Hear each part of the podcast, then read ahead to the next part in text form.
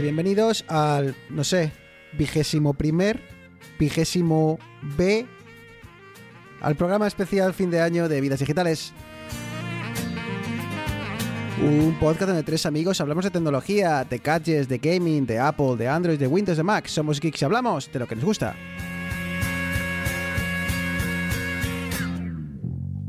No te bajas. Y es que se nos ha hecho se nos ha hecho corto el capítulo anterior, así que bueno, pues hemos dicho vamos a, a seguir grabando.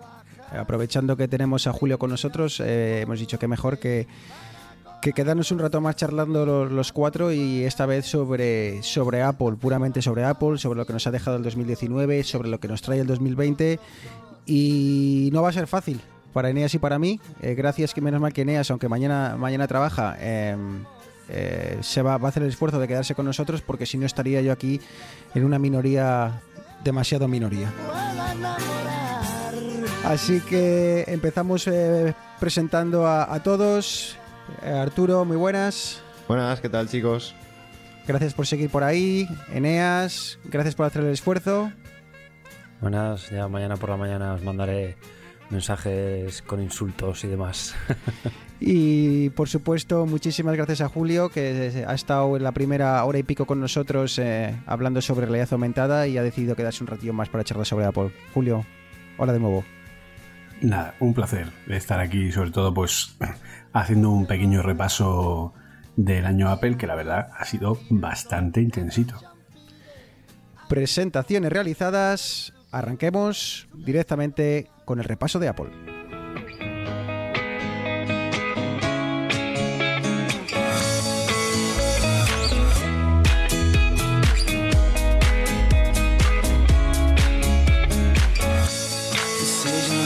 Go to anywhere I flow. Sometimes I believe, at times I'm rational. Bueno, pues eh, esto va a ser un programa bastante atípico, va a estar eh, menos eh, guionizado, va a ser eh, básicamente puramente Apple, no vamos a cubrir ninguna noticia, así que veremos a ver lo que sale, seguro que bien, porque, bueno, tenemos con nosotros a Julio que tiene ya muchas horas de vuelo, así que seguro, seguro que esto, esto acaba saliendo. Chicos, eh, ¿os apetece empezar con un repaso de 2019? Que, no sé, empezamos con los uh, productos lanzados y, vamos, eh, bueno, lo que queráis, lo que queráis contarme sobre ellos. Eh, iPhones, ¿qué os han parecido este nuevo lanzamiento de iPhones eh, y sobre todo esta nueva eh, denominación eh, de iPhones Pro, Arturo? Yo voy a empezar diciendo que creo que ninguno de los cuatro tiene ningún modelo de los nuevos, con lo cual a mí me parecieron muy interesantes. Obviamente, si tienes un modelo antiguo y, y te interesa cambiar, o, y además que de entre los móviles, de todo el catálogo que hay de móviles más allá de Apple, pues yo creo que siguen estando entre los mejores, por lo menos para mí, para mis necesidades, pero también dice mucho de que si tenías un modelo de hace un año, dos años, tres años, pues a lo mejor no era motivo suficiente para, para el cambio.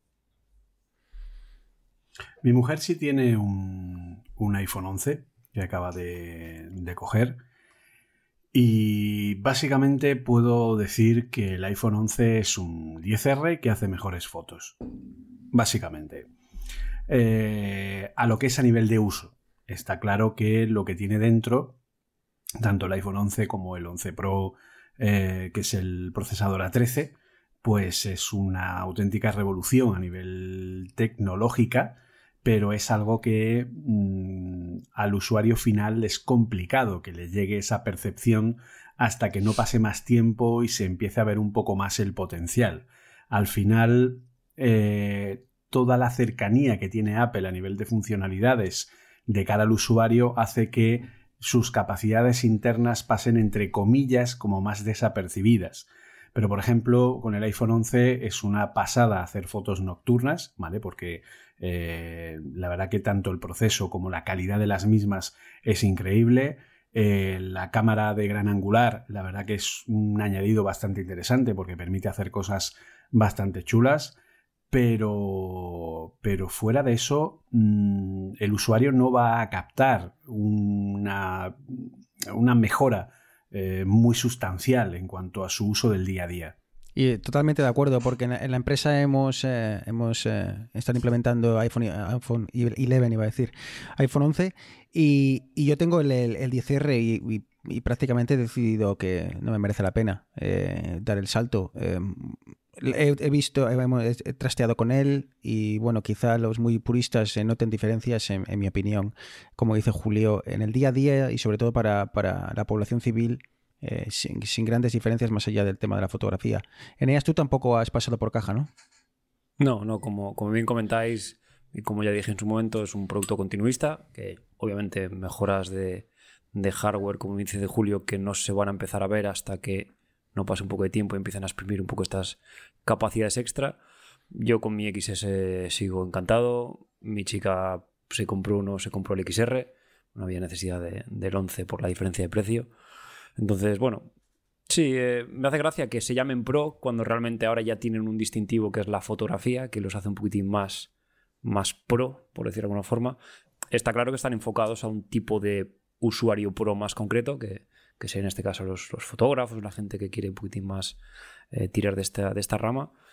Pero bueno, sí, lo, que he dicho, continuismo y, bueno, la línea de, la línea de Apple.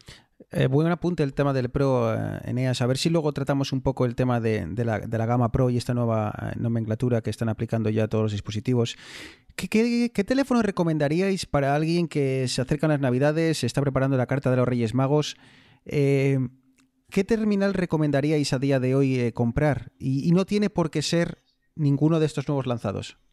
Yo el iPhone 11 sin, ninguna, sin ningún lugar a dudas. O sea, el Ujú. iPhone 11 creo que la, capacidad de foto nocturna y el nuevo HDR, y sabemos que una de las grandes eh, cosas o de las cosas que más hace la gente con los teléfonos es el tema de la fotografía.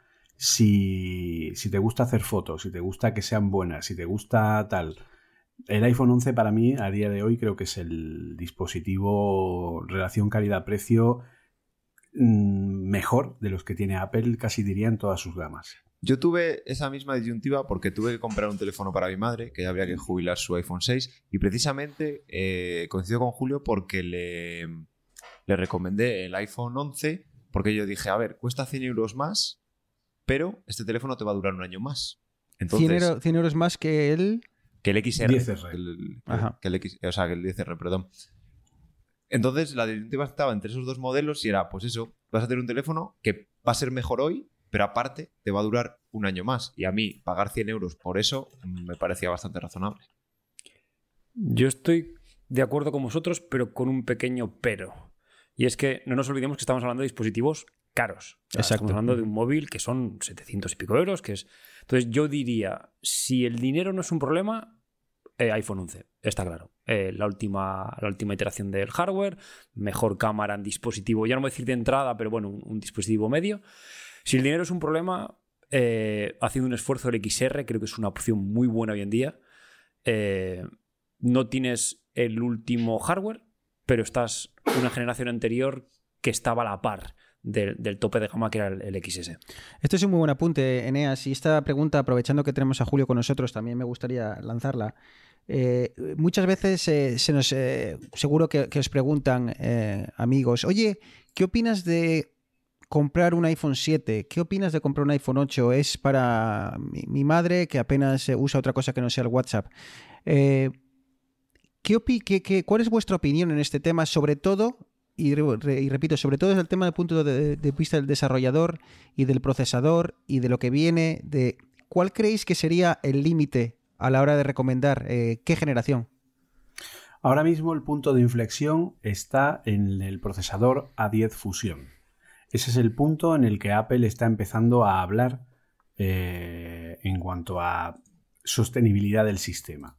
¿vale? Es el procesador que tiene el nuevo iPad 2019, es el procesador que tienen los eh, Apple TV eh, 4K, es el, en fin, digamos que es un poco el mínimo mínimo. Yo personalmente no recomendaría a nadie nada que no esté, que esté por debajo del A11 eh, Bionic, es decir, a partir de un iPhone 8 en adelante. ¿Por qué? porque la diferencia entre el A10 Fusión y el A10 Bionic es que el perdón, y el A11 Bionic es que el A11 Bionic tiene un motor neuronal, tiene un chip de aceleración o de, ejecución de, de, lo que es eh, Machine Learning y hace que tenga una arquitectura y componentes diferentes. Entonces, eso va a ser un punto de corte en el futuro. De forma que el próximo punto de corte, eh, los procesadores, que ahora mismo es el A9, el siguiente punto de corte va a ser el A11. Porque todo lo que no lleve integrado un acelerador de Machine Learning no va a funcionar. Por lo tanto, yo no recomendaría a nadie a día de hoy comprar iPhone que esté por debajo de un iPhone 8. No sé en qué precio se queda el, iPhone 8 hoy en día. luego lo podemos echar un vistazo, pero no sé si hay mucha, mucha diferencia entre el 500, iPhone. 539 si no, si no entregas tu móvil. 539 y, el, o el Plus 659. ¿Y el XR, Arturo, sabrías más o menos por dónde anda entonces? 700, 700 sí. O sea, ya es una diferencia, es una diferencia bastante notable, ¿eh? son 200. El, tema mm. es que el tema del iPhone 8 que veo es que está, se ha quedado atrás ya en el, en el tema del diseño, del botón home y todo esto. Y a mí es que, pero bueno, entiendo que hay muchos usuarios que, que, al final eh, eso no les importa tanto y bueno, pueden sobrevivir y, ser felices sin Por eso te digo, o sea, yo hasta hace poco el móvil que recomendaba a mi suegra, a mi cuñada, a gente que no va a utilizar el teléfono para una funcionalidad muy amplia, redes sociales, aplicaciones de comunicación, navegación y poco más, eh, era el iPhone SE. ¿vale? Este ahora ya está completamente eh, fuera de mercado, en el sentido de que es muy complicado eh, vender, o sea, comprarlo, etc. Y estamos hablando del dispositivo que está ahora mismo en el límite de eh, retrocompatibilidad de versiones. Es decir, lo más pequeño que tú hoy día le puedes poner a un iOS 13 es un iPhone SE o es un procesador A9. No olvidemos que en marzo de 2020 supuestamente tendremos un iPhone SE 2, un iPhone de gama baja que sustituiría al iPhone 8 en gama de precio. Estaríamos hablando de unos 400 a 500 euros aproximadamente de iPhone, pero con un procesador A12 o A13, veremos a ver, y que ahí puede ser la cosa más interesante. Vale, pues eh, entonces apuntemos ahí eh, iPhone 8, de momento como, como, recomendación desde el punto de vista de los desarrolladores para, para, que, para tener un, móvil de, años y de garantía. Y si no, si no corre mucha prisa, pues esperemos a, comienzos de, del 2020 a ver si, como dice Julio, se lanza ese, ese nuevo SE. Eh, Arturo, eh, saltemos al mundo de los iPads. Eh, tú creo que eres usuario de iPad Pro. Apple no ha lanzado, si no me equivoco, ningún iPad Pro este año. ¿Cómo veis el mundo del iPad a día de hoy? Pues yo, la verdad que era bastante agnóstico, digamos, en esto de que el iPad iba a cubrir bastantes de las cosas que hago actualmente con el Mac. Y a raíz de comprarme el iPad Pro me he dado cuenta de que sí, de que poco a poco se está haciendo hueco, digamos, en mi flujo de trabajo y me hacen depender bastante menos del Mac y le doy, pero un montón de uso. Este año no han sacado ningún iPad Pro, a mí me da poco igual porque yo como me había comprado ya, me lo compré en julio, entonces no tenía no tenía modelo nuevo, era el del año pasado, pero bueno, tiene el, chip A12 que es de más y de, de más y de sobra es que no necesitaban sacar un Pro. Respecto a los anteriores, eh, han sacado un iPad Air y un iPad Mini, ¿vale? A comienzos de año han actualizado el iPad que ya llevan la séptima generación, si no me equivoco. Y aquí Julio hablaba de que el punto de corte eh, para recomendar un iPhone estaba en el A11. Para mí el problema es que este iPad viene con un A10 sí, este, este, iPad es exactamente igual por dentro que el iPad 2018 de educación. Y yo aquí el problema veo que, que se puede quedar muy, muy antiguo y que aparte yo creo que dentro de los componentes el chip es, o sea, me refiero, si le hubiesen puesto una 11, ¿qué valdría? ¿20 euros más? Yo pagaría 20 euros más por tener una 11 en ese iPad. Sí, pero cuando haces una tirada de un millón de iPads, 20, o sea, 10 euros de diferencia, al final es que yo estuve tentado de comprarme un iPad este año, porque al final tengo el MacBook Pro que no, no lo utilizo, entonces bueno, me, me, vendría bien cambiar un poquitín algo más, más, más llevadero para el sofá. Y ya sabéis que, que mi, mi go-to es el, el, iPad mini. Estoy enamorado de, del ratio de forma. Pero es que si, si comparas el, el, iPad clásico, el, que llaman solamente iPad, lo que tú dices, Arturo, no es, no es demasiado potente. Y es, por precio entraría bastante bien, pero no tiene la pantalla laminada, es como más, más tosco. Entonces, bueno, te vas un paso por arriba y te vas al, al iPad Air. El iPad Air es que ya se te va mucho de precio y para mí la pega que tiene el modelo de este año, y por eso cuando salió, ya lo hablamos en su momento, que era, yo lo llamaba un, una, una, generación de transición, yo quiero esperar a que el año que viene eh, el, el, la nueva metodología de diseño que hicieron con el iPad eh, Pro Pase a los otros, se adapte al 10 y al mini. Igual al mini todavía no, porque igual todavía pueden exprimir la, la, vaca un año más. Pero sí que yo creo que el iPad ya debería empezar a, tener, igual no Face ID, pero sí marcos más pequeños. Dicen, dicen que, que Apple estaba también pensando en hacer lo del el sensor de huellas por debajo de la pantalla, que también sería un puntazo de, de tener un dispositivo que tiene más espacio para meter quizá estas cosas. Pero yo este año me costaría mucho recomendar un iPad. Eh, no, no lo veo nada claro.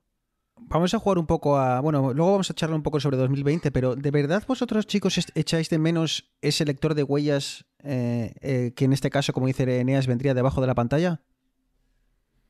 Yo un poco por el hecho de. Simplemente es una chorrada, ya sé que es una chorrada, pero el simple hecho de que yo antes con el iPhone 6 lo sacaba del bolsillo apretando el botón y de la que lo tenía ya en la mano ya estaba desbloqueado. Pero se desbloquea muy rápido hoy en día con el Face ID. No, sí, sí, no... sí, sí, o sea, es, es una chorrada. Es, es, el simple hecho de que y que no tenías, bueno, no tenías. Ahora con el lo desbloqueas y tienes que hacer el, el switch para arriba. Con el otro ya directamente la pulsación del botón. Eso es verdad. Más... Eso igual se podría mejorar. Pero no sé, Julio o Arturo, ¿echáis de menos el botón de, de, de home? Mira, yo te puedo dar el ejemplo de mi mujer, que era bastante agnóstica en el sentido de que no le convencía el tema de Face ID. Mi mujer ha pasado de un 5S a un 11.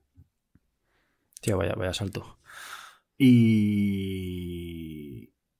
y ya no lo cambia. Es uh -huh. decir, Face ID al final es más cómodo. Uh -huh. Ese es el key de la cuestión. Entonces al final te olvidas de, de lo que es la huella. ¿Apple va a volver a poner la huella? El problema es que lo pide el mercado, ¿vale? O sea, la Apple de Steve Jobs mmm, haría caso omiso de que el mercado pida o no eh, un lector de huella debajo de la pantalla. Pero la Apple de Tim Cook no, porque ya sabemos que en gran parte pues, eh, sus decisiones también están muy traídas en cuanto a lo que son inversores, etcétera, etcétera. Entonces, el problema es ese, que al final lo pondrán como un tal vez complemento, alternativa. Hay una API llamada Biometric Kit que es privada desde hace un par de generaciones. Eh, bueno, creo que desde iOS 12, si no me equivoco. Está también en iOS 13. Eh, que Biometric Kit tiene algunos métodos que hablan de un, eh, una autenticación biométrica en dos pasos, es decir, que para poder hacer un pago pudiéramos activar un modo en el que tuviera que ser reconocimiento facial más la huella cuando lo ponemos en el lector de pago, ¿vale? Ese tipo de cosas. Yo, por ejemplo, el tema de la huella debajo de la pantalla lo veo muy interesante en el Apple Watch. Si pudieran ser capaces de poner la huella en el Apple Watch, yo me sentiría mucho más seguro a la hora de pagar que en vez de depender de un número de cuatro cifras y de que te lo quiten o no de la muñeca. Muy buen apunte.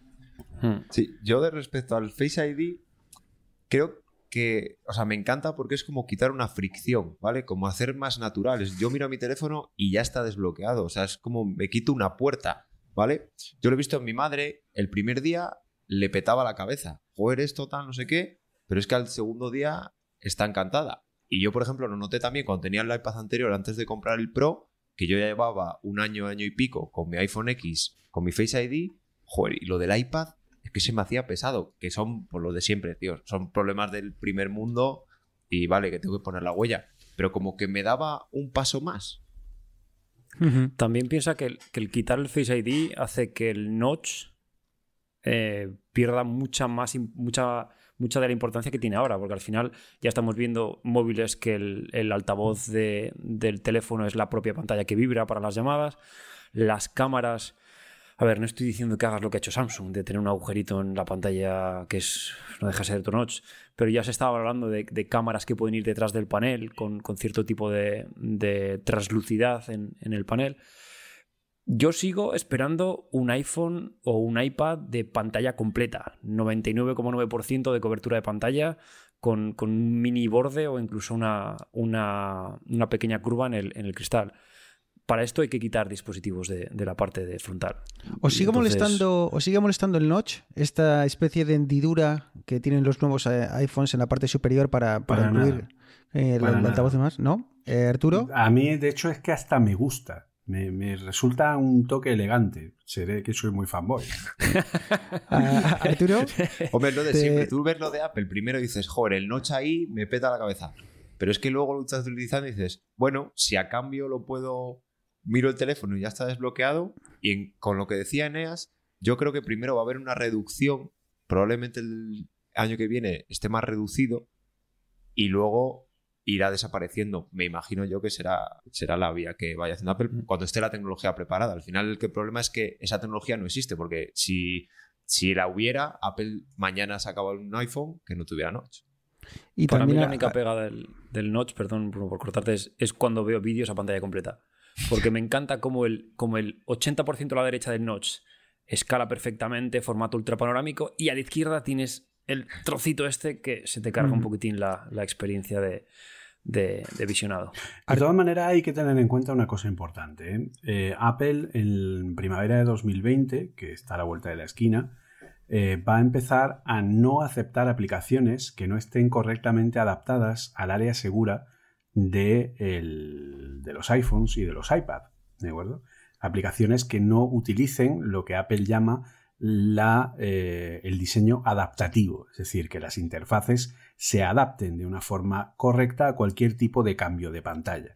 Y está insistiendo mucho, más de lo que puede resultar normal, en que si las apps no se adaptan solas a diferentes tamaños de resolución y diferentes relaciones de aspecto y áreas seguras donde podemos tener o no un notch, dependiendo de, porque por ejemplo el iPad Pro de 11 pulgadas tiene notch, o sea, tiene, perdón, tiene una zona de área segura de lo que es la barra del, del home, ¿de acuerdo? Mientras que el iPad de 12,9 no lo tiene, ¿vale? Entonces, eh, está insistiendo mucho en, ese, en, ese, en esa premisa, ¿vale? Y eso es muy bueno porque así la mayoría de aplicaciones híbridas deberían de irse a donde deberían haber estado siempre, que es en la nada, en la ausencia, en la inexistencia absoluta.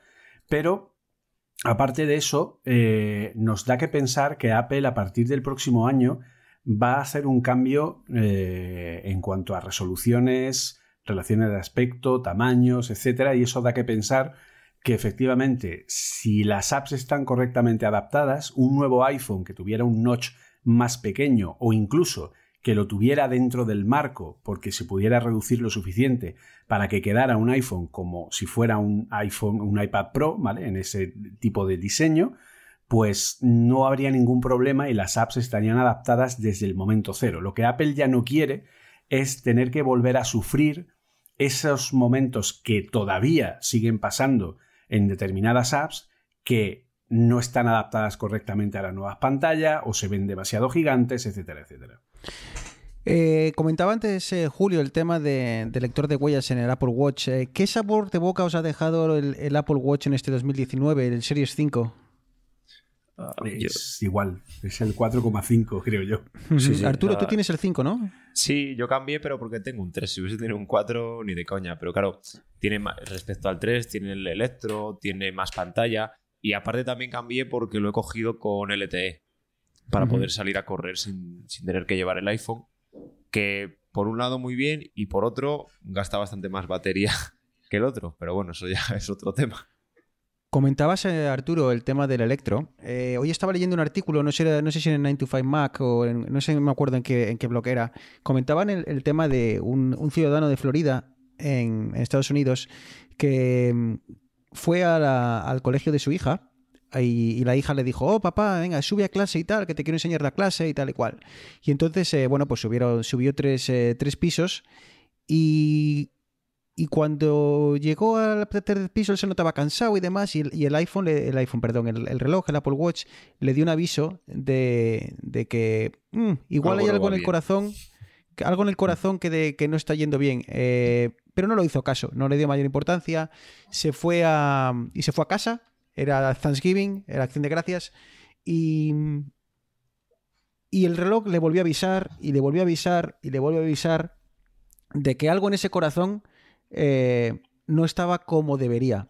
Hasta el punto de que su hijo se puso pesado y le dijo, papá, eh, vamos ahora mismo al hospital porque, oye, igual esto es serio. El caso es que fue al, hospital y enseguida le hicieron un eh, electrocardiograma. bueno, sabemos que, la, que, Apple Watch tiene electrocardiograma. Y bueno, pues le hicieron un electrocardiograma como pues con toda la maquinaria y todo el, el equipamiento adecuado de un hospital y en ese momento le ingresaron y medio hospital tuvo que ir corriendo allí porque el señor estaba a puntito a puntito de tener un problema cardíaco. Así que yo no sé chicos cómo veis el tema del, Apple Watch eh, en sí, si lo usáis para correr, para no, pero el, golpe en la mesa que ha dado Apple en el tema de la salud hay que reconocérselo.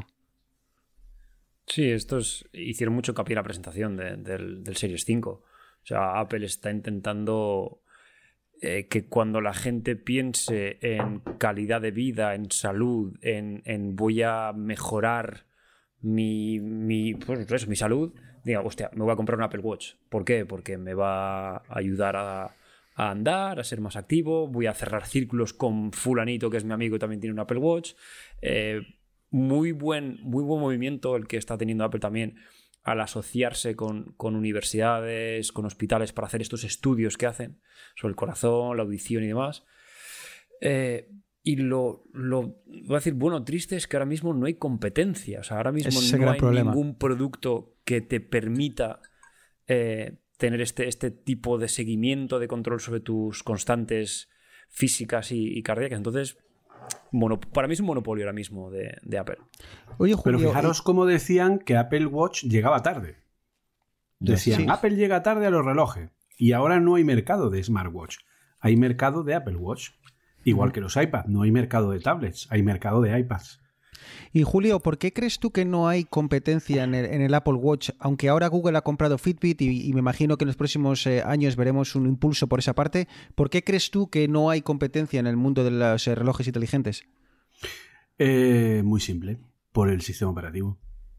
Porque nadie ha invertido en un sistema operativo que esté bien integrado y que dé una experiencia de uso cómoda para un usuario. Wear OS no ha conseguido porque Google no ha apostado eh, de una manera clara por él, porque los fabricantes, ¿cuál es el problema? Eh, eh, como yo suelo decir, era una, era una noche fría en la antigua Grecia, cuando Apple sacó el iPhone y nadie le hizo caso. Y todo el mundo decía, ah, esto tal. Cuando fue un éxito, los fabricantes dijeron, Dios mío, ¿qué vamos a hacer? Apple lo va a petar, yo no tengo capacidad para hacer esto, yo puedo hacer un teléfono parecido al iPhone, pero no le puedo poner un sistema operativo como el que Apple ha hecho, porque es imposible para mí. Y entonces Google llegó y dijo, yo soy el Don Evil que os voy a dar un sistema operativo maravilloso que yo he creado llamado Android. Firmad aquí. Y la gente firmó sin mirar lo que firmaba. Y por lo tanto, los fabricantes se condenaron a sí mismos a Android.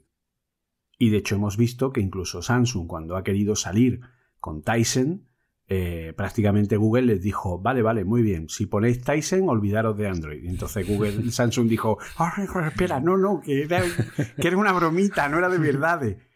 Entonces, claro, ¿qué pasa? Que cuando Android, cuando Google ha intentado sacar Wear OS, ha intentado hacer una jugada similar, ¿vale? Una jugada en la que de alguna forma ellos controlaran el sistema operativo, controlaran la experiencia, eh, se garantizara un funcionamiento y una integración con los diferentes dispositivos, pero ¿qué es lo que pasa en el universo Android? Que le pasa exactamente lo mismo que a los PCs, es decir, ¿qué diferencia operativa hay hoy día en comprarse un PC de HP, de Dell, o un Clónico, o un Asus, o un... Porque al final todos son lo mismo, es decir, mm, los mismos componentes, lo mismo todo. ¿Cuáles, incluso los Mac, son exactamente iguales que un PC? Pero la diferencia operativa de los Mac es el sistema operativo, que es otro sistema operativo. Pero todos los demás PCs, todos visten Windows. Entonces, hoy día, la única forma que tiene un fabricante de Android de diferenciarse de su competencia es con su propia eh, capa de usuario, con MIUI, con la que tiene Samsung, con, en fin, cada una tiene su, propio, eh, su propia capa de usuario y es la forma en la que intentan diferenciarse de, eh, entre un fabricante y el otro para acostumbrar al usuario a manejar su propia marca, que es lo que pasaba con Nokia. Es decir, Nokia, ¿por qué tardó tanto en morir? Porque la gente se había acostumbrado a manejar los móviles Nokia y, era lo que estaba acostumbrada a usar. Y no, y no me quites mi experiencia de Nokia porque sé dónde está todo y no tengo que buscarlo. ¿vale? Entonces, eso es un poco lo que eh, lo que Google intentó, primero con las tablets y luego con los relojes, es decir, crear una experiencia unificada que no permitiera, dentro de unos márgenes, que hubiera tanta diferencia entre fabricantes. La única diferencia era en el factor de forma del reloj, si era redondo, si era cuadrado. De hecho, se vio claramente que las interfaces redondas no son efectivas en un smartwatch. Entonces, claro, al final, ¿cuál es el problema? Que no han querido apostar por Wear OS. ¿Cuál es el reloj que a día de hoy funciona mejor como smartwatch independientemente de los Apple Watch, los de Samsung, porque tienen Tyson y porque dan una experiencia mucho más integrada con su propio sistema. Pero aún así, ese es el problema, que no hay un sistema operativo que realmente pueda estar a la altura de ese binomio iPhone WatchOS. Y bueno, pues eh, el Apple Watch entonces vemos que sigue sin, competencia y parece que, va a ser la, nota predominante en los próximos años. Eh, demos un salto a, nuevos productos eh, que creo que os, estos sí que os han puesto contentos cuando los habéis visto. hablemos del MacBook Pro de 16 pulgadas que acaba de salir y hablemos también del nuevo Mac Pro que, que está por salir. Eneas, desde el punto de vista del hardware, ¿qué te han parecido? Eh, bueno, empecemos con el, con el portátil. ¿Qué te ha parecido el MacBook Pro de 16 pulgadas? Pues una vuelta a la cordura de Apple en cuanto a dejemos de hacer eh, portátiles cada vez más finos con procesadores cada vez más potentes, que no es, o sea, no, no, no se puede refrigerar un bicharraco de 45 vatios con un portátil de un centímetro y medio. Y bueno, lo que comentábamos en, no sé si en el último programa o hace un par de programas, han escuchado a la gente. O sea, querían un portátil con corte más profesional, con un sistema de refrigeración totalmente rediseñado, adiós teclado de mariposa. Pese a que Arturo aunque tengamos aquí a defensores del injerto este raro, eh, tecla de escape separada. Eh, al final, esto también vendrá un poquitín a colación de lo que hablemos luego de, de la gama Pro. Yo creo que esto es realmente un MacBook Pro. Arturo por, Arturo por, alusiones. Eh, ¿Qué te ha parecido el, nuevo Mac? Me parece una bestia parda. Un, de hecho, de calidad-precio te diré que me parece mucho mejor este de 16, como casi también lo era el de 15, pero este de 16 todavía más que el de 13, ¿vale? Yo me compré uno de 13, le tuve que poner bastantes cosas, que casi me salía más caro, pero al final yo lo quería de 13 para ser más portable. Casi me salía más caro que el equivalente de 15. Pero eso sí, el teclado. Yo del teclado mariposa a mí no me ha dado ningún problema. Yo tengo el de tercera generación, creo que hay otra por encima, pero el mío no me ha dado ningún problema. Me parece súper cómodo. He probado otra vez el anterior, el de, o sea, he probado el de 16 en un Apple Store. Me, que al final te acabarías acostumbrando, pero me ha parecido muy torpe. Me ha parecido lo mismo que cuando pruebas el Face ID, que luego te digan no, vuelves al Touch ID. Pues he tenido una sensación parecida. Eh, Julio. A ver, yo coincido con Arturo. Eh, yo tengo ahora mismo un 13 de 2019, que es el que tiene la cuarta versión ya del teclado. Eh, y he de decir que yo tenía mis, eh, mis reticencias o mis dudas con respecto a este teclado, pero bueno, dije pues From Lost to the River necesitaba un, portátil para dar clase nuevo y entonces pues ya está, tiramos y punto. Eh, ahora me resulta incómodo escribir en otro teclado que no sea el del MacBook de mariposa. Es decir, y, es más, lo digo, maldita Apple que me has acostumbrado a trabajar con este teclado. Es decir, porque eh, cuando escribes de forma mecanográfica, uff, es que es muy cómodo, muy, muy cómodo. Pero cuando la gente se quejaba del teclado, ¿era más por el tema de eh, la experiencia de uso o por, la, por los problemas que daba de algunas teclas y demás?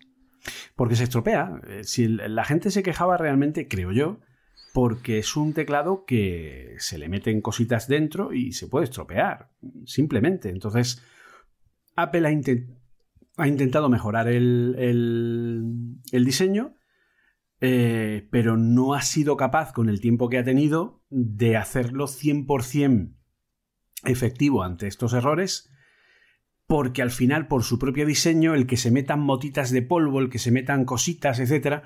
A ver, si tú eres una persona que lo cuida, que, que no come encima de él, que le intenta tenerlo limpito, que cuando hay polvito por encima, pues le pasa un pañito, en fin, que le, tiene un poco cuidado el equipo y lo mima, pues eh, tal. Pero claro, hay mucha gente que piensa que no tiene por qué hacer eso y que el teclado debería aguantar cualquier cosa. Y el problema es que este teclado no aguanta cualquier cosa, ¿vale? Esto es un poco. Yo veo la comparación como el que se compra un televisor OLED y luego se queja de que se le ha quedado quemado el símbolo de antena 3. Dice, pues chaval, pues es que un televisor OLED tiene retenciones y hay que cuidarlo. Si no querías cuidarlo, pues no te compre un OLED, cómprate un nanocell o cómprate un QLED o cómprate un LED normal. Pero aún así, eh, y no sé si lo habéis podido probar o en base a reviews, es un, es un portátil que es eh, sin duda recomendado, ¿no? Para, para aquel que tenga el dinero o la posibilidad, eh, sin duda es, es una buena opción. Pero mira, es un portátil que demuestra que el MacBook Pro de generaciones anteriores seguía siendo igual de pro y seguía siendo igual de bueno. Porque vamos a analizarlo fríamente. El MacBook Pro de 16 pulgadas, la única diferencia real que tiene son tres. Mejor diseño térmico, un teclado diferente y una nueva gráfica de arquitectura de 7 nanómetros que convierte a ese equipo en, una, en un equipo realmente competente a nivel gráfico, ¿vale? Es una gráfica que en la gráfica base, la, la 5300M, ya está a la altura casi de una Pro Vega 20, que era la gama más alta que tú le podías poner a el eh, modelo anterior, ¿vale? Pero sigue siendo exactamente el mismo equipo. A mí lo que me llama mucho la atención es que la gente hable de este MacBook Pro de 16 como si fuera algo completamente nuevo. No. Las CPUs que tiene este equipo, tanto los i7 como los i9, son exactamente los mismos que tenía el modelo i5, o sea, el modelo eh, de 15 eh, lanzado en marzo de 2000, marzo-abril de 2019, es decir, hace apenas seis meses. ¿De acuerdo? Son exactamente las mismas CPUs. La diferencia está en que, obviamente, como ha comentado antes Eneas, tiene un diseño termal mejor al ser más grande, ahora es un poquito más ancho y eso le ha permitido tener unos disipadores de calor más grandes, unos disipadores cuyo centro es metálico y no de plástico, por lo tanto tienen una mayor capacidad de rotación y eh, permite eh, una mejor refrigeración, y eso le permite a esa misma CPU que en el diseño anterior no eh, podía ir tan rápido porque enseguida había que bajarle por thermal throttling para que no se quemara la CPU, en esta sí puede llegar al tope del turbo boost y hacer que funcione al máximo de capacidad. Entonces, exactamente la misma CPU en el modelo de 15 y en el modelo de 16, solo por ese cambio de diseño termal, la CPU ya es más rápida, siendo la misma CPU. Entonces, es un poco lo que ha comentado Eneas. Se ha oído a los profesionales que querían perder un poco más de portabilidad para tener un mejor diseño termal más adaptado a las CPUs. Se les ha puesto una tarjeta gráfica proporcionada por AMD que ahora sí es competente a nivel de funcionamiento 3D, videojuegos, etcétera, ¿vale? Y se ha cambiado el teclado por uno que saben que no va a fallar, para evitar el problema de los teclados anteriores. Sí, para mí es, al final yo creo que, que, vendían el MacBook Pro de 15, bueno, vendían, venden el MacBook Pro de 13 y el de 15 lo vendían como un modelo Pro, cuando realmente se ha visto que para situaciones de trabajo profesionales no rendía como se esperaba del equipo, por, sobre todo por, por como hemos comentado, el tema, el tema del calor. Eh, yo espero que esta nueva filosofía eh, se aplique al de 13, que veamos también un MacBook Pro de 13, bueno, en este caso sería de 14 por continuar con, con el incremento. Yo no sé si, si, lo mantendrán. Al final es que esto, esto luego lo discutiremos, el, tema de, si está bien tener una línea pro bien marcada de la línea de consumo o cómo un poquitín diferenciar, porque yo creo que en estos años eh, la línea de productos a las que estábamos acostumbrados, estoy hablando de años como 2005, 2006, en los que estaba bastante marcadito, tú tenías tu PowerBook, tu, tu iBook, tu iMac y demás, ahora cada vez hay más productos y la diferenciación entre un modelo de consumo y un modelo pro hay veces que no es tan fácil de, de diferenciar. Pues charlemos un, un, poco sobre eso, Eneas. Eh, ¿Podemos decir que Apple ya tiene de nuevo una gama realmente pro? ¿O todavía el apelativo pro no significa que esté diseñado para, para eso, para el público más, más, exigente? Yo creo que sí, por, por varias razones. Al final, si nos fijamos en los productos que ahora tienen el Pro, tenemos el iPod Pro, MacBook Pro, iPhone Pro y obviamente el Mac Pro que, que ahora mismo no acaba de salir. Eh, lo que pasa es que creo que están enfocados a, públicos profesionales bastante diferenciados. Eh, iPhone Pro lo han marcado muy claramente hacia gente que quiere exprimir la fotografía de un modo un poquitín más profesional. No sé hasta qué punto estará justificado, pero es lo que te venden, el, el, el, el, target al que está enfocado. iPad Pro va más hacia el tema de diseño, gente que tiene, necesita una tableta gráfica, que quiere ilustradores, gente más, digamos, de las artes eh, pictóricas, por decirlo de alguna manera.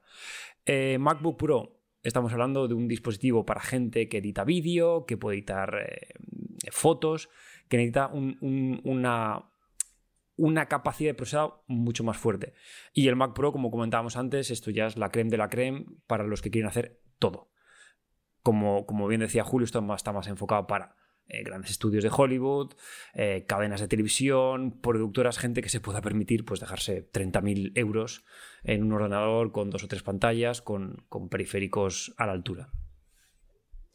Yo creo que al final sí que el, el, apelativo Pro, yo creo que sí que tiene sentido en prácticamente toda la gama de los productos que ha comentado Eneas, porque los iPhone 11 Pro tanto el normal como el Max, eso, bueno, al final es cuestión del tamaño, pero al final por dentro son iguales. Eh, yo ya estoy viendo muchos youtubers, muchos creadores de contenido que cada vez están dejando más sus cámaras profesionales que tenían atrás y están haciendo un montón de contenido con estos teléfonos.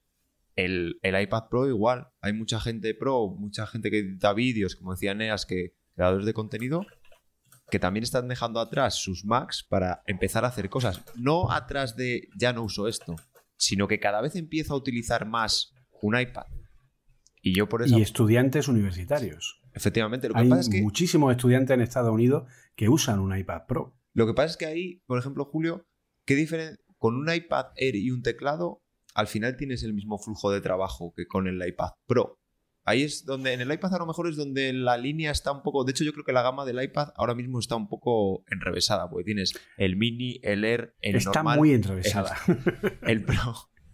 Por eso, no hay nada que no pueda, o sea, en principio no hay nada que bueno, no puedas pencil, hacer pencil con un 2, iPad Air. El Pencil 2, el Pencil 2 que se carga por inducción es un paso muy importante hacia adelante. Eh, y gana en comodidad. Y luego el factor de forma del iPad Pro es infinitamente más cómodo eh, que el de sus hermanos pequeños que son, eh, quieras que no, reciclados de, factores de forma ya utilizados por Apple.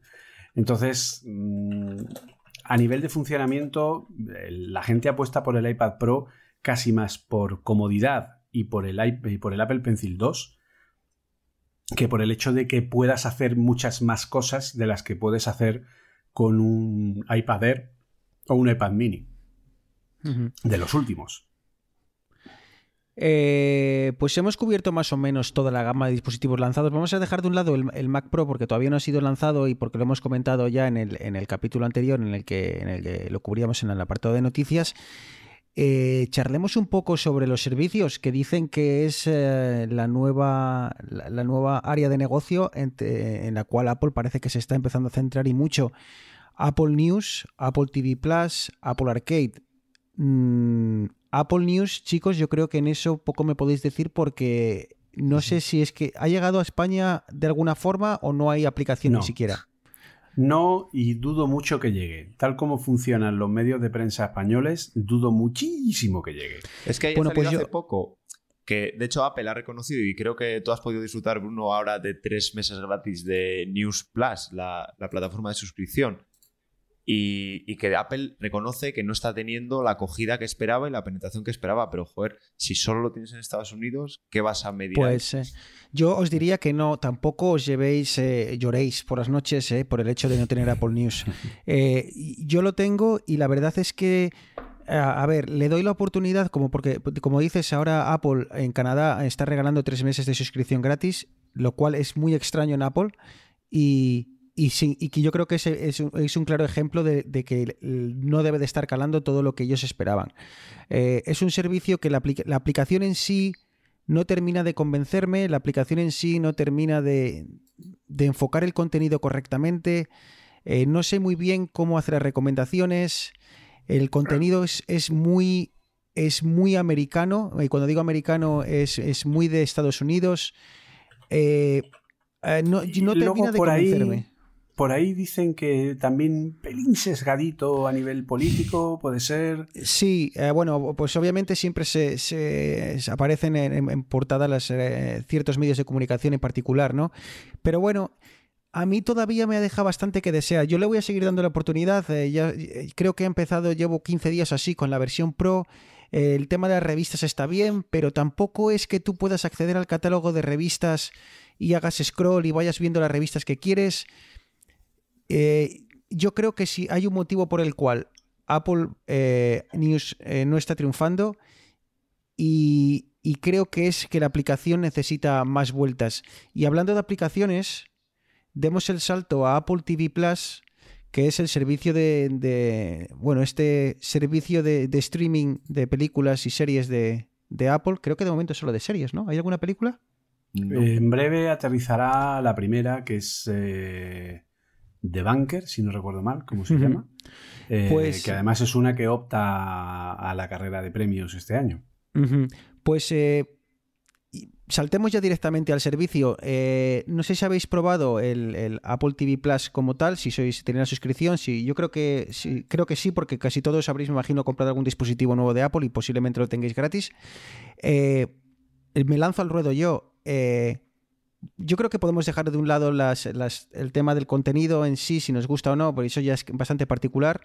Eh, aprovechando que tenemos aquí desarrolladores, eh, ¿cómo veis la integración de Apple TV Plus y Apple TV eh, a día de hoy? Porque a mí como usuario me deja todavía bastante que desear.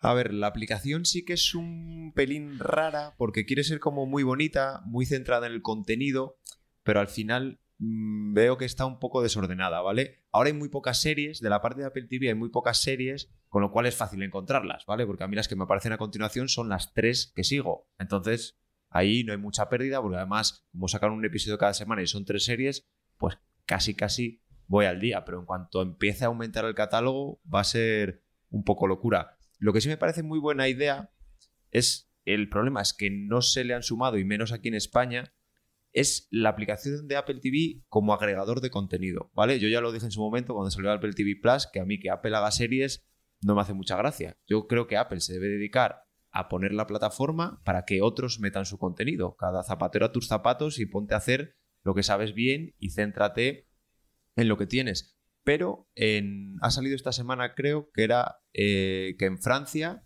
creo que es Canal Plus o el equivalente como se llame allí, ha empezado a dar su servicio a través de la aplicación Apple TV y es más, ya no te da un decodificador, sino que te da un Apple TV. Y a mí esa es la idea que es la que me flipa y la que creo que, que es lo que debería ser Apple TV, un agregador, no creador de contenido. De Comentabas hecho, es que esa es la gran confusión. Es que el problema de que todo el mundo vea, entre ellos vosotros, eh, la aplicación de Apple TV como algo confuso, es porque realmente el contenido de Apple TV Plus es un Apple TV Channel más. Por lo tanto, cuando tú entras en la aplicación de Apple TV, tienes, mezclados, en el caso de España, los contenidos de Apple, eh, de lo que era antes iTunes a nivel de películas, luego eh, Starz y luego Apple TV Plus, como otro canal más. Entonces, esa es la confusión que la gente no ve clara. Que tú entres a ver, tú arranques la app de Apple TV y veas en la misma línea una serie de Apple TV, de Apple TV Plus, y luego al lado veas una película que no tiene nada que ver y que te piensas que es del mismo servicio. ¿Vale? Entonces, yo, por ejemplo, entro ahora aquí en, en ¿Qué ver? Por ejemplo, os lo digo en directo. Yo entro ahora en la aplicación El Mac y me sale Truth to be Told, que es una nueva serie, Hala, que es un documental, Servant, The Morning Show, Sí, e inmediatamente me sale Mascotas 2, que es una película de iTunes, no ahí es está, ahí, está el problema, Julio. Ahí es lo que a mí me confunde. Porque te mezclas luego tienes For All Mankind y luego Cold Pursuit, Fast and Furious Hop and Show, luego Serenity. Es decir, en la misma línea del que ver están mezclados los contenidos de Apple TV Plus y los contenidos del videoclub, por decirlo de alguna forma, de la propia Apple. Entonces, como tú dices, eso es lo que confunde a la gente. Pero al final es que la aplicación está hecha así porque es una mezcla o sea, es coger la aplicación de iTunes, la parte de vídeo, sacarla a una app aparte y mezclarle los contenidos de los channels de Apple TV para que te los recomiende como más contenidos de, la, de diferentes fuentes. Entonces esa es la organización que la gente no termina de ver clara, ¿vale? Que tú tengas recomendado eh, pues eh, For All Mankind y al lado tengas Spider-Man Far From Home o Yesterday. Sí, y a eso hay que añadir todas estas aplicaciones que no sé si de cuánto tiempo van a durar así, pero por ejemplo, eh, Amazon Prime Video, que también se integra, pero se integra, pero no se integra. Eh, tenemos aquí también varios canales en Canadá, hay muchos ya integrados, pero integrados de esta forma en la que tú lo ves, pero luego le das y se abre la aplicación por detrás. Eh, es un mare magnum tremendo. Luego te pones a ver y dices, ah, pues quiero ver esta película, ya que me la está recomendando Apple. Y dice, ah, claro, pero no, no, esta te cuesta 25 dólares. Porque esta, está de, esta no está en alquiler, está de comprar. Ah, pero ¿cómo funciona? Ah, pero esta no. O sea, es, al final te me pongo yo delante de la, de la aplicación de Apple TV Plus o de Apple TV. Y luego al final el problema es que no sé qué es lo que puedo ver y lo que no. Porque no sé. Porque la, la mayoría de la del contenido que me está enseñando no está accesible porque es de pago. Hombre, Entonces, es posible que como ahora todavía no hay muchas series ni mucho contenido de Apple TV Plus y probablemente no haya contenido de, sobre todo en España, que solo creo que está Start, no haya mucho contenido del que puedas ver sin pagar, pues te lo meten ahí un poco todo para que te vayas familiarizando con la aplicación y está un poco más revuelto. Yo imagino que en el futuro podrás hacer filtros de pues, lo que ya tengo pagado, lo que no, pero claro, ahora Apple si te pone eso, te aparecen tres series y lo demás de la aplicación en blanco, dices, ostras, ah, ¿qué es esto? A mí es, eh, para mí es un, tema súper, súper confuso. La verdad es que al final la cierro, la cierro porque al final no sé qué es lo que puedo ver, qué es lo que tengo que pagar, porque luego, luego el tema de Apple TV Plus me aparece haciendo scroll, pero un buen scroll. O sea, si quiero ver, ver los últimos lanzamientos de Apple, tengo que hacer scroll bastante, pasar los alquileres, pasar las recomendaciones de, de Amazon, pasar... Y no sé, a mí me parece, de momento sigue estando bastante confuso. Pero bueno, otro servicio que este es menos confuso porque es muy fácil saber cómo está ubicado es Apple Arcade. Habéis, eh, Eneas no creo, Arturo creo que estuvo jugando un rato con ello. Yo sí pago la suscripción. Julio, eh, ¿le has dado a Apple? Sí, eh, lo probé, lo he probado bastante. De hecho, hice una review para, para la gente de, de Weblogs, ¿vale? Eh, y la verdad que, bueno, eh, está bastante bien en el sentido de que es una forma muy interesante de proporcionar a los desarrolladores formas de monetización que no sean a través del freemium, ¿vale? Que eso es el invento del diablo, ¿vale? Entonces, eh, que pueda... Porque claro, al final, si tú eres desarrollador y tienes que hacer algo basado en freemium, estás haciendo una enorme inversión que puede que salga mal.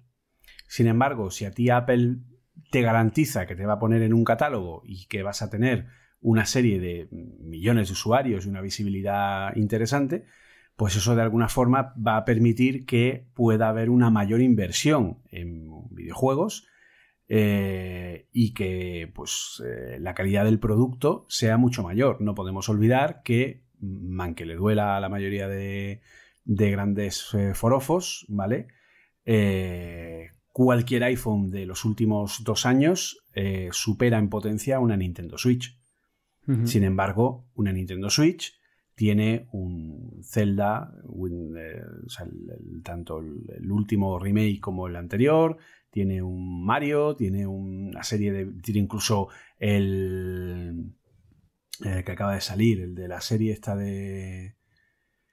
Eh, el de la serie de Henry Cavill, se me ha The Witcher. el nombre. Esa, The Witcher. El, el The Witcher 3 también lo tienes ahí. O sea que demuestra que efectivamente, si la Switch, que básicamente tiene un Qualcomm 835 medianamente modificado con un procesador gráfico un poquito más potente, eh, es capaz de poder correr el The Witcher 3, aunque sea en una versión, obviamente, un poquito más limitada a nivel gráfico, etc.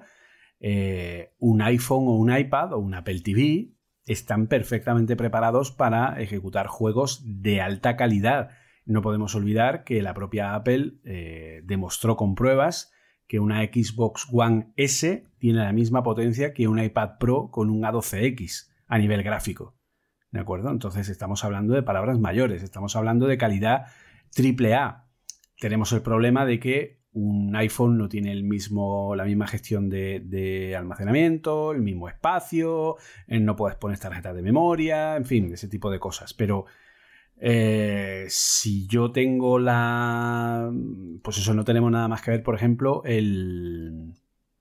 El Ocean Horde 2, por ejemplo, que es un juego de una extremadamente alta calidad, u otros que han salido en Apple Arcade que realmente dice, o sea, es que estos son juegos que se acercan bastante a lo que, a lo que puede hacer una consola. Eh, no estamos hablando que pueda haber un Battlefield, que pueda haber un FIFA completo, que pueda haber, porque esas cosas ya sabemos, pero, en fin, el Fortnite ahí está, y es el mismo en todas las plataformas. Chicos, tenemos un problema.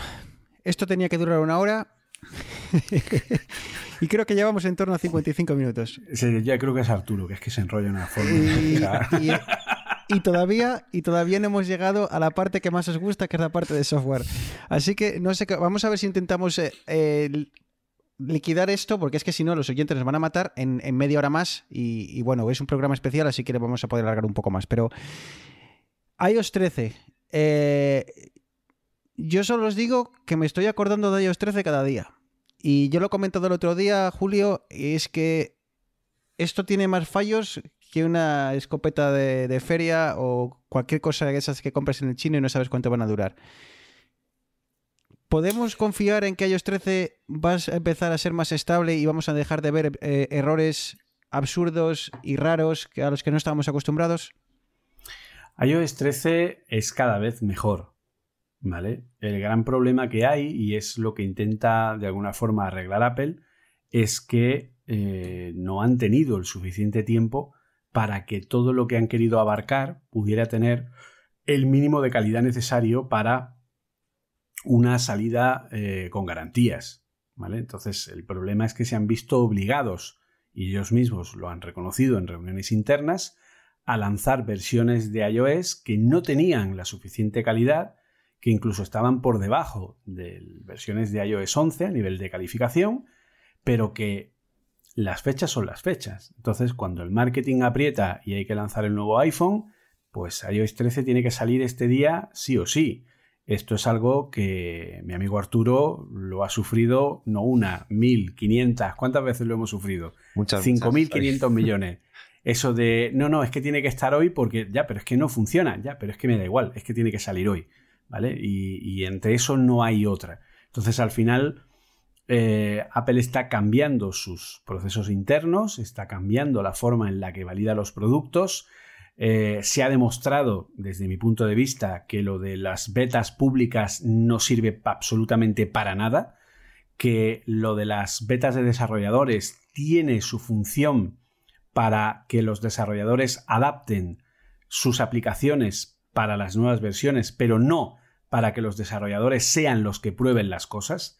Y también se ha demostrado desde mi punto de vista que Apple necesita un equipo de trabajo que trabaje con sus propias herramientas de desarrollo para ser capaces de detectar fallos que mm, claman al cielo. Es decir, el último que yo he leído, que es para correr y no, y, no parar, es que cuando tú en una aplicación eh, que tiene una vista web pides permiso para GPS, el, la alerta que sale eh, utiliza una API que ya está eh, deprecada por la propia Apple. Pero esa alerta la lanza el propio sistema, no la lanzas tú. Tú lo que haces es pedirle el permiso de GPS desde una, desde una ventana web.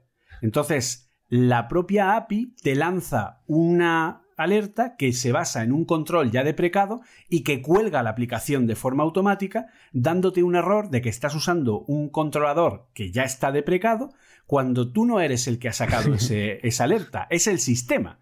¿Vale? Eso, con un mínimo de pruebas medianamente bien hechas, se hubiera detectado a la primera. Arturo, ¿y crees que podemos estar tranquilos y creer que Apple va a conseguir hacer un iOS 13 robusto eh, en los próximos meses? ¿O tú crees que eso tiene ya sentencia de muerte hasta que salga el 14? A ver, yo tengo que decir que la verdad que no he tenido prácticamente problemas con iOS 13. Eso es otra cosa, que tú y yo lo hemos bajado del servidor bueno. Porque yo también he de decir que yo casi no he tenido problemas con iOS 13, salvo en el programa de mail, que reconozco que oh, no termina de ir muy bien. No, no saques el tema del programa de mail, por favor. la cosa es, respecto a la estabilidad, yo tengo algo de miedo porque también han salido reportes, yo creo que Julio ha hablado en alguno de sus podcasts, de que el problema de Apple es que hay errores antiguos que no son reparados en versiones que van sacando y quedan ahí como en la recámara y al final no los toca nadie. Es decir, que a lo mejor iOS 13 va a pasar pues con más pena que gloria durante este año, van a ir arreglando tal, pero hasta iOS 14 no volverán a coger las riendas y, y rehacer muchas cosas de nuevo para que vuelvan a funcionar. Y aquí aprovecho que está Julio para preguntarle, porque yo creo que ya lo, hablamos en un podcast nosotros, eh, la idea de que Apple presente en la WWDC las características nuevas, pero no las características nuevas de los sistemas operativos que van a estar en septiembre, sino las características nuevas que van a salir durante el año y que en septiembre salga lo que tenga que salir. Yo es mi idea, no sé si tiene pegas, si es una locura, no lo sé. Eso es lo que Apple quiere hacer. Y de hecho, ya se rumorea también que puede haber dos ciclos de lanzamientos de iPhones al año, lo cual supondría que el iPhone no estaría todo ese año manteniendo un precio, sino que a los seis meses tuviera algún tipo de renovación, por decirlo de alguna forma, que se dividieran los lanzamientos de iPhones en dos lanzamientos anuales, lo cual permitiría cambiar el ciclo de las versiones y que efectivamente pase como ha pasado con, con Fusion, que ha salido en la versión 13.2 porque no ha estado al principio, pero se presentó en la Worldwide Developer. Entonces, eso es un poco a lo que, teóricamente, quiere ir Apple. Yo es que creo que tanto Apple como todas, y no dentro de dos ni de tres, incluso a lo mejor no de cinco años, el, el iPhone o el hardware va a, ser un servicio. O sea, ya hay muchas cosas que se ofrece el software as a service ya está muy implantado en la tecnología, pero yo creo que Apple a lo que aspira es a que tú vayas renovando tu dispositivo, vayas, pagando una cuota y vayas y lo que importe es el software. El hardware es lo que donde se va a ejecutar tu software. Pero no va a, o sea, no va a marcar las salidas del software el hardware, sino que el hardware va a ser un servicio más. Eneas, mira lo que está diciendo del hardware, ¿eh? No te metas con las cosas de comer, Arturo. el, problema que veo yo con, este razonamiento es que hasta ahora todos los lanzamientos de software iban asociados con nuevo hardware, siempre. Eh, con un nuevo, nuevo procesador que permitía hacer ciertas cosas. Entonces, yo no sé hasta qué punto, el, como comentaba Julio, el separar dos lanzamientos de iPhone a lo largo del año, de cierto modo desacoplarlo con los lanzamientos de software, a ver, es, lo de siempre. Si el QA se hace bien, y yo trabajo, por ejemplo, yo trabajo en un departamento que necesitamos mucho QA. Si el QA se hace bien. espera, Eneas, para un poco. El quality assurance. El ah, control de calidad, para ver que las cosas salen con la calidad que se espera. El QA dice, ¿eh? Si eso se hace bien, Pero claro, en este caso es lo que ha pasado, que iOS 13, como decía Julio, Apple ha reconocido que no se han llegado a los estándares de calidad que, que esperamos. Pues porque no han tenido Correcto, tiempo, no, no, correcto, correcto. Eh, lo que pasa es que... Hubieran necesitado cuatro o cinco Sí. meses más para que todo estuviera bien atado y bien hilado y mejorar los procesos de prueba que tienen, porque sus propios procesos de QA hay muchas cosas donde se nota muchísimo que, por ejemplo, eh, no usan test unitarios. ¿Vale? Sí. Hay cosas que cantan al cielo, claman al cielo, que eso con un test unitario no se te hubiera estropeado nunca, o hubieras detectado anticipadamente ese problema, por, por- por citar un solo ejemplo. Pero esto también yo creo que es un problema por, por el incremento de la complejidad del sistema operativo. O sea, ya no estamos hablando de iOS 6. Y porque Apple también, eh, que yo lo agradezco por un lado, pero por otro, quieren abarcar demasiado Hmm, Correcto. en demasiado poco tiempo y deberían de ir más despacio y asegurar mejor todo lo que van sacando. Sí, yo creo que esa podría ser una estrategia muy buena, eh, lo, que comentabas antes de, que ha habido features o características que han salido post lanzamiento. Eso también sería una forma muy, muy inteligente de mantenerse siempre en el, en el punto de mira de las noticias y en el, en el candelero de, de la información. Pues tú sacas un dispositivo con, con, digamos, el core actualizado y cada dos meses pues vas sacando features nuevas que estén bien pulidas, que funcionen bien, que estén, que estén añadiendo continuamente valor añadido al, al dispositivo. Exacto. Ya que Eneas defendía el hardware, yo, y, y eso que he sido yo el que he dicho lo de ir lanzando poco a poco características, eso a nivel de software, para las aplicaciones, a veces es un poco putada, porque claro, al final te tienes que adaptar, ¿vale? Y muchas veces, y yo creo que Apple, bastante mejor que Android, hace que tu software, si es nativo y si está hecho con sus herramientas, entre una versión y otra del sistema operativo, cuando sacan nuevos dispositivos, si estás haciendo las cosas bien, no suele fallar o suele llevar muy poco tiempo arreglar ese fallo. Pero claro, obligarías también a muchas empresas, no todas son grandes, y eso que mira las grandes como Adobe, lo que tardan en adaptarse, a estar continuamente revisándolo. Es decir, tú haces proyectos para clientes, ese cliente te va a obligar cada año a tener que tocar el código, que por ti perfecto que tiene más curro, pero al cliente va a decir, oye, me estás timando. Pero es que no es así, es que eso es un cambio de filosofía que tiene que llegar. Es que lo que no puede ser es que a día de hoy sigamos sufriendo y viendo en sufriendo en las empresas y viendo en, la- en las noticias de los periódicos cómo entran ataques a Windows que llevan tres años sin actualizar, con ataques que son de primero de hacker, de cracker, perdón. O sea, eh, de, de tener un Kali Linux en el que yo me monto con un copy-paste un gusano de, de ransomware, lo mando y simplemente por hacer el jueguito y acabo de fastidiar a no sé cuántas empresas pequeñas que siguen utilizando un Windows 7 o un, o sea, es que no, o sea, el problema es que nos, nos hemos acostumbrado a que eh, un ordenador, un dispositivo, tiene que ser como un microondas, que 10 años después de haberlo comprado sigue calentando la leche dándole tres veces al botón.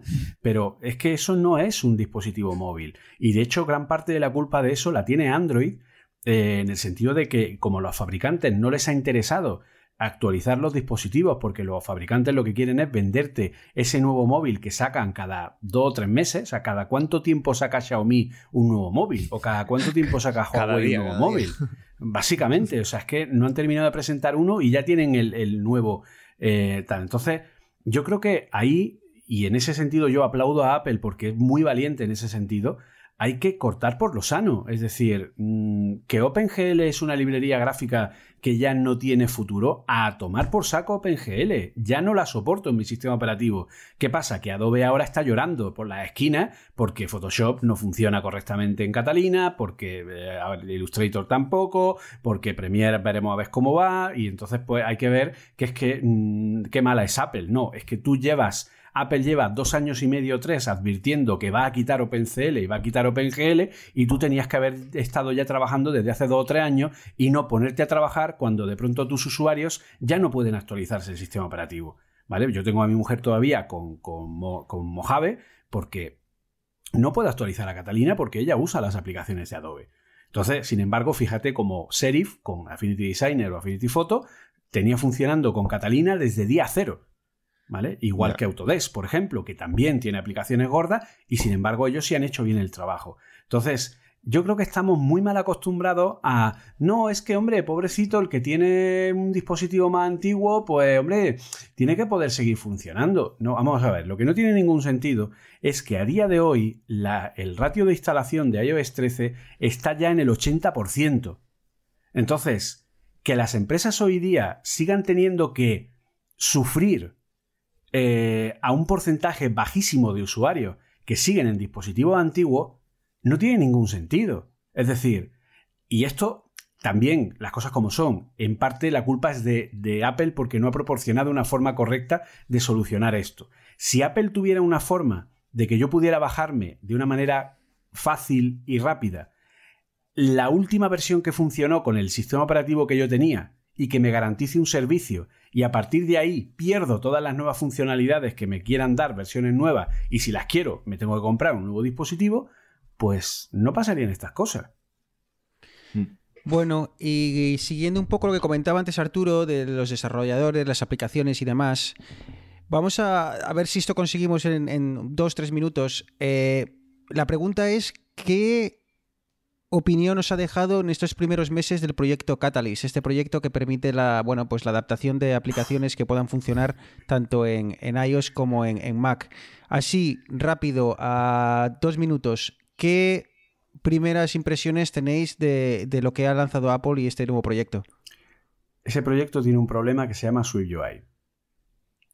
Simplemente ha sido un choque en el que Apple apostó en un equipo de desarrollo por Project Catalyst, por, por dar funcionamiento eh, de la librería UIKit de iOS en el Mac, un proyecto que realmente es muy chulo y que tiene unas posibilidades muy buenas, pero es que al mismo tiempo otro equipo de Apple ha lanzado SwiftUI, que permite hacer aplicaciones mucho más, eh, mucho más fáciles, entre comillas, eh, y mejor adaptadas que las que puede hacer Catalyst. Entonces, es una cosa un poco rara lo que ha habido ahí. Arturo. Yo, en cuanto salió, me lancé como un puma a actualizar una aplicación que tengo. Y muy bien, porque como yo creo que ya lo comenté, muy fácil el ya arrancar en Mac tu aplicación. Luego, mm, un poco más costaba adaptar pues, los menús, la barra de herramientas y demás. Llevaba un poco más de curro, pero bueno, yo estaba bastante contento. De repente salió una actualización de Catalina y aquello empezó a romper por todos los sitios.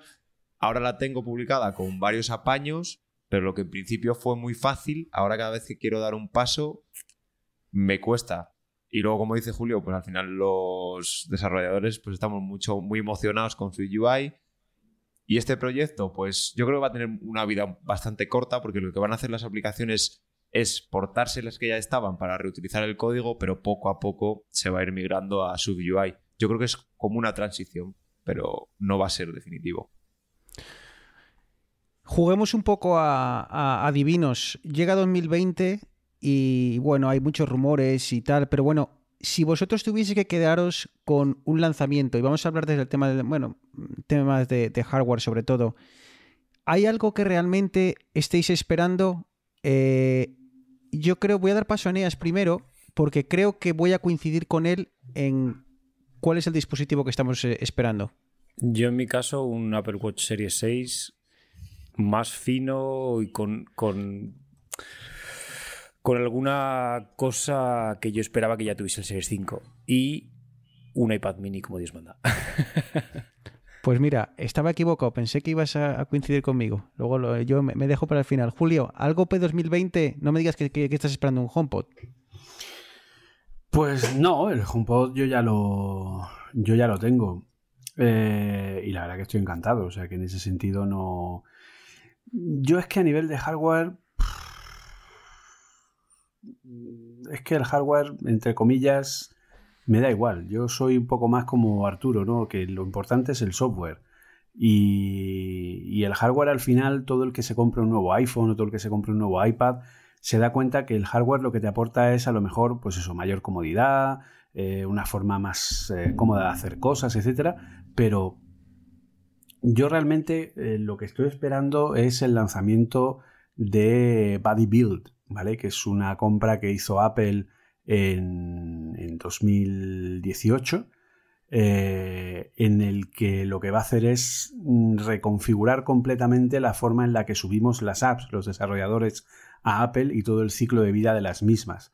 ¿Vale? O sea, un sistema integrado de integración continua, de distribución de contenido, en el que yo ya no tengo que compilar las apps en mi, eh, en mi propio equipo a nivel de, de, lanzamiento, ¿vale? Yo cuando desarrollo apps tengo el modo de depuración, que es el que me permite probar la app, ver cómo funciona, la veo en el simulador, etcétera, etcétera.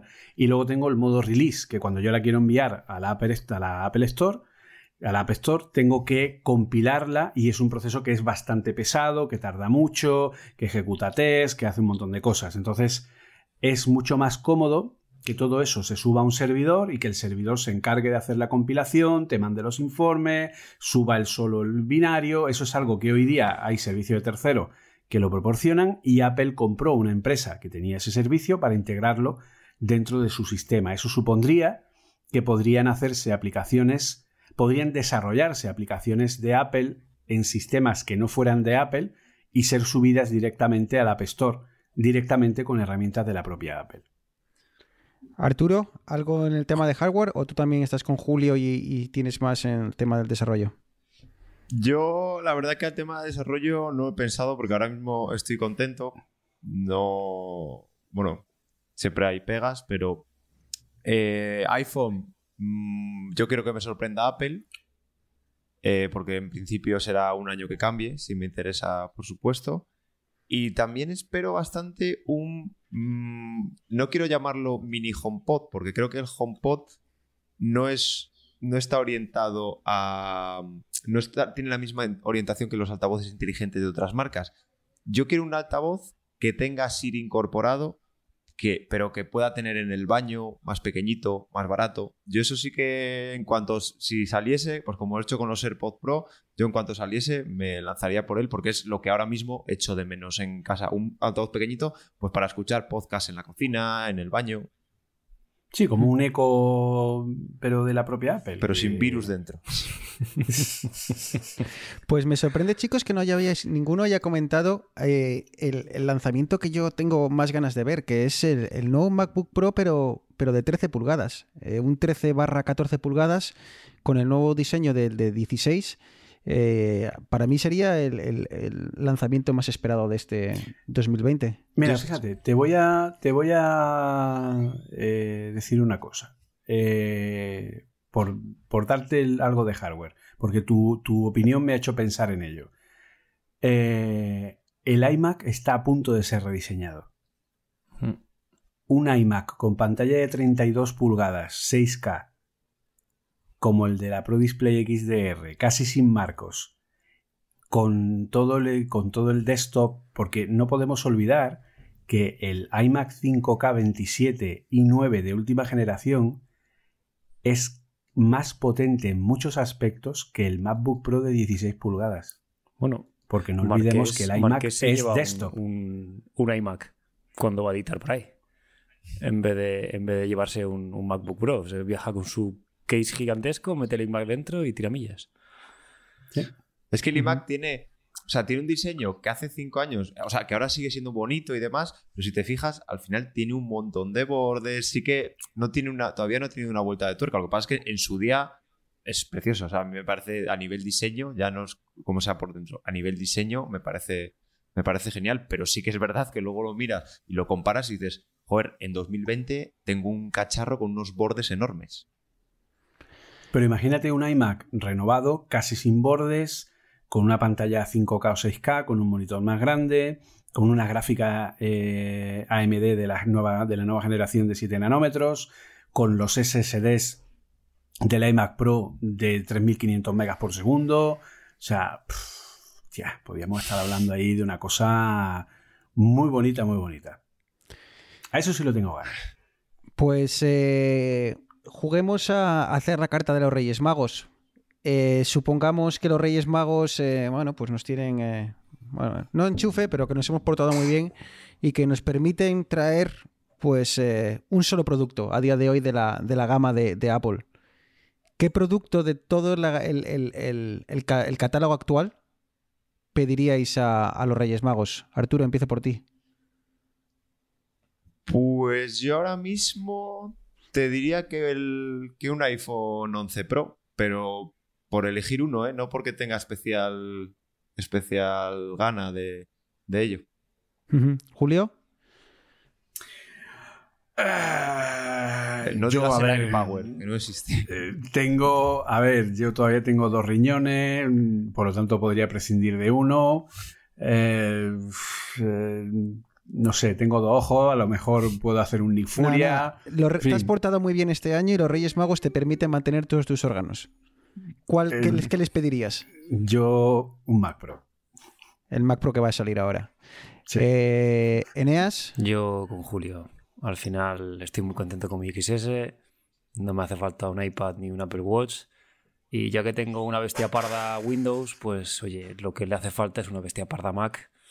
Para, bueno, para al final para no hacer nada, porque tengo el, tengo el MacBook Pro y casi no lo utilizo, pero, pero yo qué sé, por, por como dicen estos, por flexar un poco de músculo y decir, ya tengo aquí una bestia, una bestia parda Mac. Joder, yo, yo soy un modesto, tío. Yo me estaría más contento si los Reyes Magos me traen los AirPods Pro, tío. Yo sería más feliz que la leche. ¿sabes? Yo es ¿Qué que te- ya eh, me están empezando a venir clientes que me piden edición de vídeo en 4K y el equipo que tengo pues eh, no tira ni de coña con él. Eh, y aparte pues eh, los desarrollos son cada vez más gordos y cada vez tienen más librería y cada vez tienen más cosas y al final pues madre mía hay determinadas eh, determinados proyectos que a la hora de subirlos pues te puede tardar fácil 4 o 5 minutos en compilar un proyecto para subir al App Store y cosas así. Entonces, con un Mac Pro es que tienes la garantía de que, aparte de que editas vídeo mm, casi sin darte cuenta en 4K, con LUTs y con todos los efectos y con todas las cosas, sino que además, pues eh, a nivel de desarrollo, te olvidas de cualquier tipo de problema, etcétera.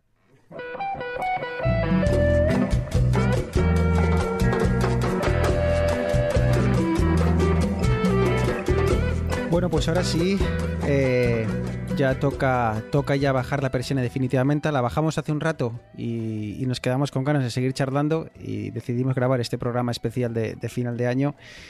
Ahora sí, llegamos a este capítulo especial en el que, bueno, pues eh, hemos divagado un rato sobre lo que ha dejado el 2019, lo que va a traer el 2020 e incluso lo que le pediríamos a los Reyes Magos. Así que, bueno, yo creo que nos lo hemos pasado bastante bien. De nuevo, eh, Julio, eh, muchísimas gracias por compartir este largo rato, porque han sido ya varias horas, ya no sé cuántas, pero, pero largo rato con nosotros. La verdad es que es un placer. Como he dicho, es eh, un placer enorme para alguien que te escucha y te lee eh, prácticamente a- semanalmente o a diario. Eh, de nuevo, muchísimas gracias, ha sido un placer. Esperemos que esta no sea la última vez. y, Cuando queráis. y nada, de, de verdad que es un placer escucharte y, y- y todo explicado también. Arturo, por la parte que te toca, eh, muchísimas gracias por engañar a, a Julio para que venga. Eh, Ha sido fácil, ¿eh? No voy a decir que no se ha resistido mucho. No, no. Eh, lo- tú les engañó para que venga, nosotros hemos intentado conve- convencerle para que vuelva ahora, ¿vale? A, a través de- del programa. Así que, eh, Julio, eh, despedirte. eh, de nuevo, muchas gracias y desearte un, bueno, pues eh, que termines el año bien, que lo empieces muy bien y que los Reyes Magos eh, te traigan todo eso que, que esperas que te traigan en el 2020. Muchísimas gracias, igualmente para, para vosotros. Eneas, que mañana trabajas. Mañana trabajo, Eh, tengo la lavadora esperando, no he cenado. Si es que, si es que me estáis causando la ruina, Pero madre tú, mía. pero tú, vas, tú di hola Lola eh, al, al iPhone y dile que ponga la lavadora eh, y algo ahora te dirá. Pues bueno, tú tienes todo automatizado tú ya en casa. Si no, o sea ah, que- yo me puedo montar todo- la discoteca con las luces mientras cuelgo la ropa, pero vamos, hasta a partir de ahí ya no hay más que hacer. la, la única automatización que tienes en casa son las luces entonces. Eh, lo dicho, eh, Eneas, no nos vamos a ver estas navidades después de no sé cuántas que al final eh, nos veíamos eh, en, en Santander, nos veíamos todos. Este, por, por exigencias del guion, no va a poder ser, pero, pero nada, que, que no, posiblemente nos volvamos a escuchar en, en 2020. Sí, eh, gracias, gracias por... Bueno, a ti, Arturo, Julio, gracias por habernos acompañado en estos dos programas. Eh, a vosotros dos por este año, que bueno, empezó, empezó en una visita en Canadá, en, en- bueno, esta charla puede ser un podcast, lo comentamos a Arturo a ver qué parece, y mira, pues un año después aquí estamos intentando culturizar a las masas en estas cosas geeks. Jugar a ser Julio, ¿eh? Eh, estamos- eh. Y bueno, como siempre, un placer pasar una tarde, noche de domingo con, con vosotros. Arturo, lo dicho, no nos vamos a ver estas navidades, pero bueno, que, que seguiremos. Igual intentamos eh, y, y durar otro año más. ¿eh? Tampoco ha sido tan difícil. Pues cuando hemos conseguido coincidir con agendas con Aneas y, Sí. y controlar las, las- las tardes de Bermús, tampoco ha sido tan complicado.